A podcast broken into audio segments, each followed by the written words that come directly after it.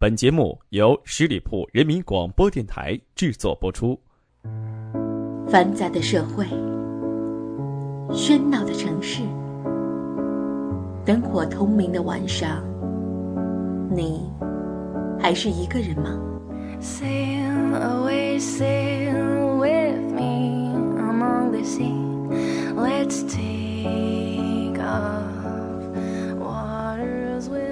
今晚月光那么美，I'm coming home. I'm coming home. 我在等你，Tell the world 你在哪儿？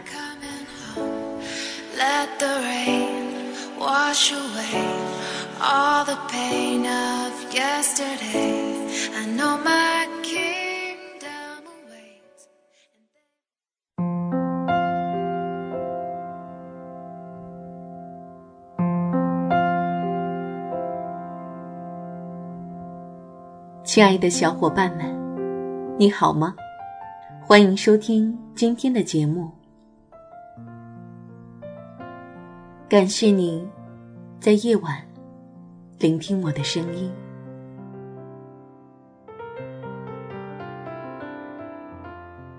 刚刚过去的一个节日，相信大家都会知道，就是网络中传说的表白日。昨天，你有和自己喜欢的人表白吗？你有向自己爱的人说出自己的心声吗？今天，Maggie 要给大家讲一个关于一个男孩的爱情故事。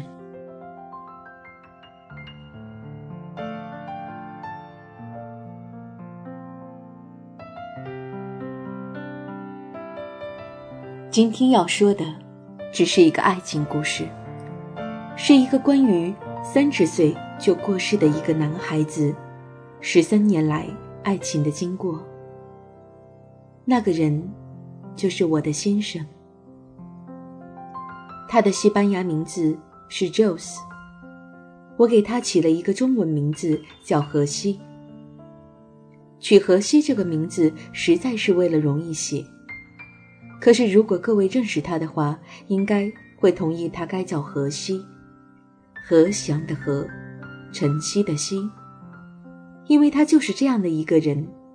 可是他说那个“西”字实在太难写了，他学不会，所以我就教他写这个我顺口喊出来的荷西了。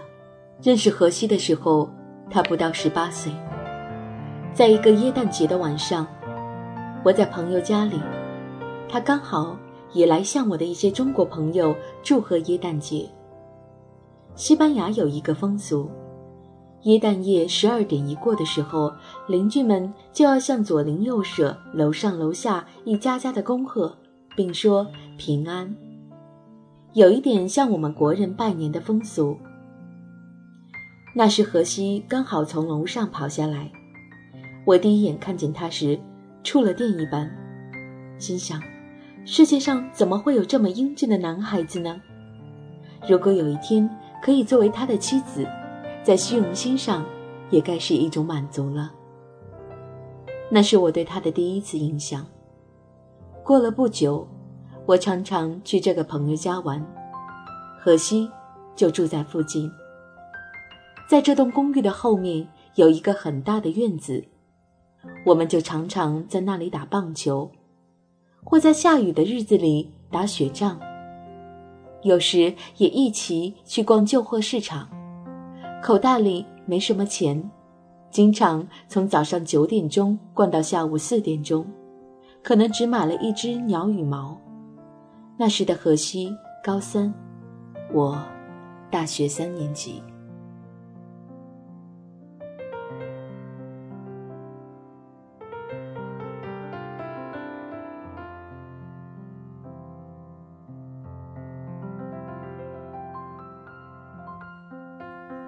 有一天，我在书院宿舍里读书，我的西班牙朋友跑来告诉我：“伊口，楼下你的表弟来找你了。”表弟，在西班牙文里带有嘲弄的意思。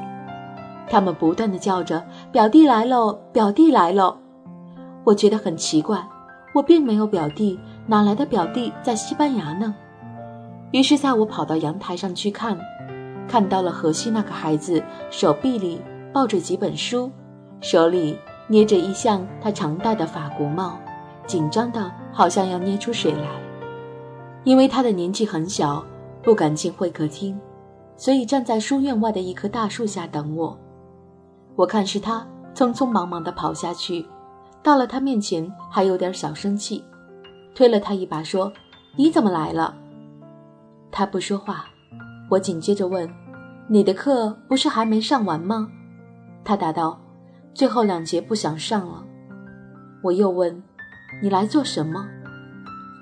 因为我总觉得自己比他大很多，所以总是以一个姐姐的口气在教训他。他在口袋里掏出了十四块西币来，然后跟我说：“我有十四块钱，正好购买两个人的。”入场券，我们一起去看电影好吗？但是要走路去，因为已经没有车钱了。我看了他一眼。我是一个敏感的人，觉得这个小孩子有点不对劲了，但是我还是答应了他，并且建议看附近电影院的电影，这样就不需要车钱了。第二天，他又逃课来了。第三天。第四天，于是树下那个手里总是捏着一项法国帽而不戴上去的小男孩，变成了我们宿舍里的一个笑话。他们总是喊：“表弟又来了。”我每次跑下楼去，总是推何西一把，或是打他一下，对他说：“以后不要再来了，这样逃课是不行的。”因为最后两节课他总是不上，可是。他仍是常常来看我，因为两个人是没钱，就只有在街上走走，有时就到皇宫去看看，捡捡人家垃圾场里的废物，还会惊讶地说：“你看，这只铁针好漂亮哟！哎，你看看那个。”渐渐的，我觉得这个交往不能再发展下去了，因为这个男孩子认真了。而他对我是无能为力的，因为他大学还没有念。但老实说，我心里实在是蛮喜欢他的。有一日，天已经很冷了，我们没有地方去，把横在街上的板凳搬到地下车的出风口。当地下车经过的时候，一阵暖风吹过来，就是我们的暖气。两个人。就冻在那个板凳上，像乞丐一样。这时，我对荷西说：“从今天起，不要来找我了。”我为什么会跟他说这种话呢？因为他坐在我的旁边，很认真地跟我说：“再等我六年，让我四年念大学，两年服兵役，六年以后，我们就可以结婚了。”我一生的愿望就是有一个很小的公寓，里面有一个像你这样的太太，然后我去赚钱养活你，这是我一生最幸福的梦想。他又说，在我自己的家里得不到家庭的温暖。我听到他这个梦想的时候，突然有一股想要流泪的冲动。我跟他说：“荷西。”你才十八岁，我比你大很多，希望你不要再做这个梦了。从今天起，不要再来找我。如果你又站在那棵树下的话，我也不会再出来了，因为六年的时间实在太长了。我不知道我会去哪里，我也不会等你六年。你要听我的话，不可以来缠我。你来缠我的话，我会怕的。他就说：“好吧，我不会再来缠你，你也不要把我当做一个小孩子，因为我们这几个星期来的交往，你始终把我当做一个孩子。你说你不要再来缠我了，我心里想过，除非你自己愿意，我永远不会来缠你。”讲完那段话。天已经很晚了，他开始慢慢的跑起来，一面跑，一面回头，一面回头，脸上还挂着笑，口中喊道：“Eco，再见，Eco，再见。”我站在那里看他。马德里是很少下雪的，但是在那个夜里，天下起雪来。荷西在那片大草坡上跑着，一手挥着法国帽，一边频频地回头。我站在那里看荷西渐渐地消失在黑茫茫的夜色中。那时我几乎忍不住喊了起来：“荷西，你回来吧！”可是我没有说。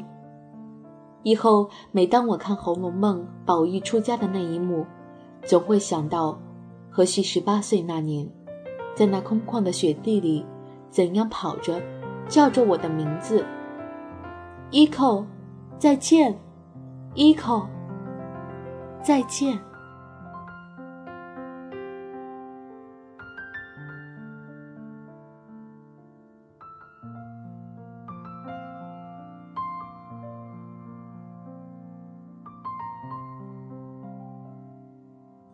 这样一别，别了六年。我学业告了一个段落，离开西班牙，回到了台湾。在台湾时，来了一位西班牙朋友，他说：“你还记得那个宙斯呀？”我说：“记得呀。”他说：“哦，他现在不同了，留了胡子，也长大了，真的。”他又说：“我这里有一封他写给你的信，还有一张照片，你想不想看？”我惊讶地说。好呀，因为我心里仍在挂念着他。但那位朋友说：“他说，如果你已经把他给忘了，就不要再看这封信了。”我答道：“天晓得，我没有忘记过这个人，只是觉得他年纪比我小。既然他认真了，就不要伤害他。”我从那个朋友手中接过那封信，一张照片从中掉落出来，照片上。是一个留着大胡子、穿着一条泳裤在海里抓鱼的年轻人。我立刻就说：“这就是希腊神话里的海神嘛。”打开了信，信上写着：“过了这么多年，也许你已经忘记了西班牙文，可是我要告诉你一个秘密。在我十八岁那个下雪的晚上，你告诉我，你不再见我了。”你知道那个少年扶枕流了一夜的泪，想要自杀吗？这么多年来，你还记得我吗？我和你约的期限是六年。就是这样的一封信，我没有给他回信，把那封信放在一边，跟那个朋友说：“你告诉他，我收到了这封信。”请代我谢谢他。半年以后，我在感情上遇到了一些波折，离开台湾，又回到了西班牙。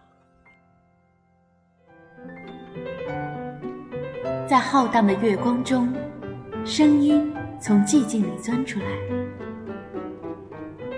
在泪水的培养下，长成了纸页上的诗。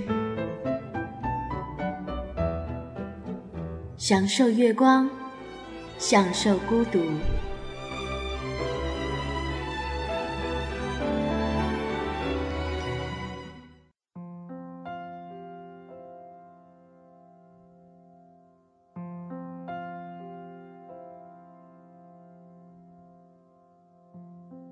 在马德里的一个下午，荷西邀请我到他的家里去。到了他的房间，正是黄昏的时候。他说：“你看墙上。”我抬头一看，整面墙上都贴满了我发了黄的放大黑白照片。照片上，剪短发的我正映在百叶窗透过来的一道道的光纹下。看了那一张张照片，我沉默了很久，问荷西：“我从来没有寄照片给你，这些照片是哪来的呢？”他说：“在徐伯伯的家里。”你常常寄照片来，他们看过了就把它摆在纸盒里。我去他们家玩的时候，就把他们的照片偷来，拿到相馆去，再做底片放大，然后再把原来的照片偷偷的放回盒子里。我问：“你们家里的人出出进进怎么说？”他们就说我发神经了。那个人已经不见了，还贴着他的照片发痴。我又问：“这些照片怎么都黄了？”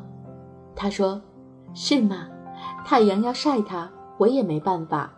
我就把百叶窗放下，可是百叶窗有条纹，还是会晒到。”说的时候一副愧疚的样子。我顺手将墙上一片照片取了下来。我转身问荷西：“你是不是还想结婚？”这时轮到他呆住了，仿佛我是个幽灵似的。他呆望着我，望了很久。我说：“你不是说六年吗？我现在站在你面前了。”我突然忍不住哭了起来，又说：“还是不要好了，不要了。”他忙问：“为什么？怎么不要？”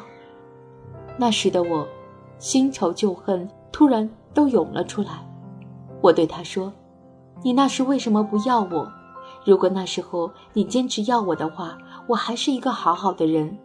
今天回来，心已经碎了。”他说：“碎的心可以用胶水把它粘起来。”我说：“粘过后还是有缝的。”他就把我的手拉向他的胸口说：“这边还有一颗，是黄金做的。”你把那颗拿过来，我们交换一下吧。七个月后，我们结婚了。我只是感觉冥冥之中都有安排，感谢上帝，给了我六年这么美满的生活。我曾经在书上写过，在结婚以前，我没有疯狂的恋爱过，但在我结婚的时候，我却有这么大的信心，把我的手。交在他的手里。后来我发现我的决定是对的。如果他继续活下去，仍要说我对这个婚姻永不后悔。所以我认为年龄、经济、国籍，甚至于学识都不是择偶的条件。固然对一般人来说，这些条件当然都是重要的，但是我认为最重要的。还是彼此的品格和心灵，这才是我们所要讲求的所谓的门当户对的东西。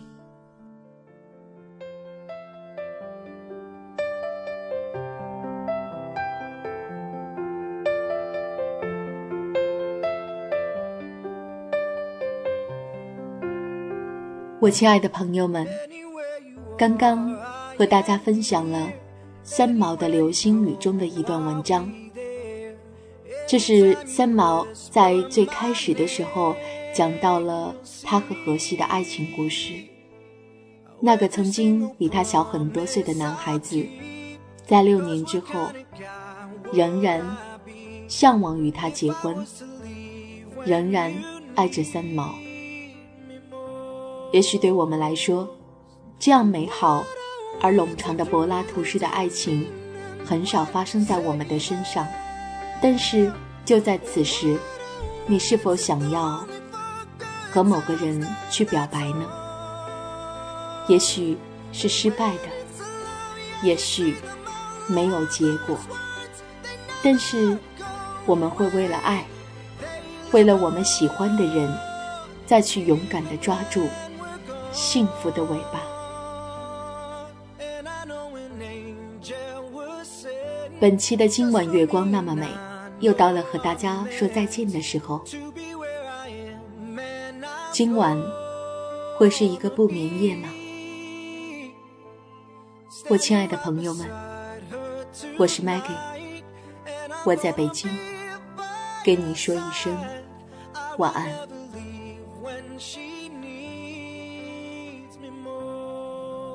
本期节目由十里铺人民广播电台制作播出。了解更多的资讯，请关注十里铺人民广播电台的公众微信和新浪、腾讯的官方微博。感谢收听，我们明天再见。